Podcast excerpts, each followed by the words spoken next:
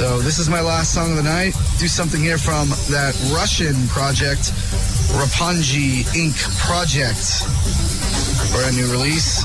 Keeping the underground in focus here.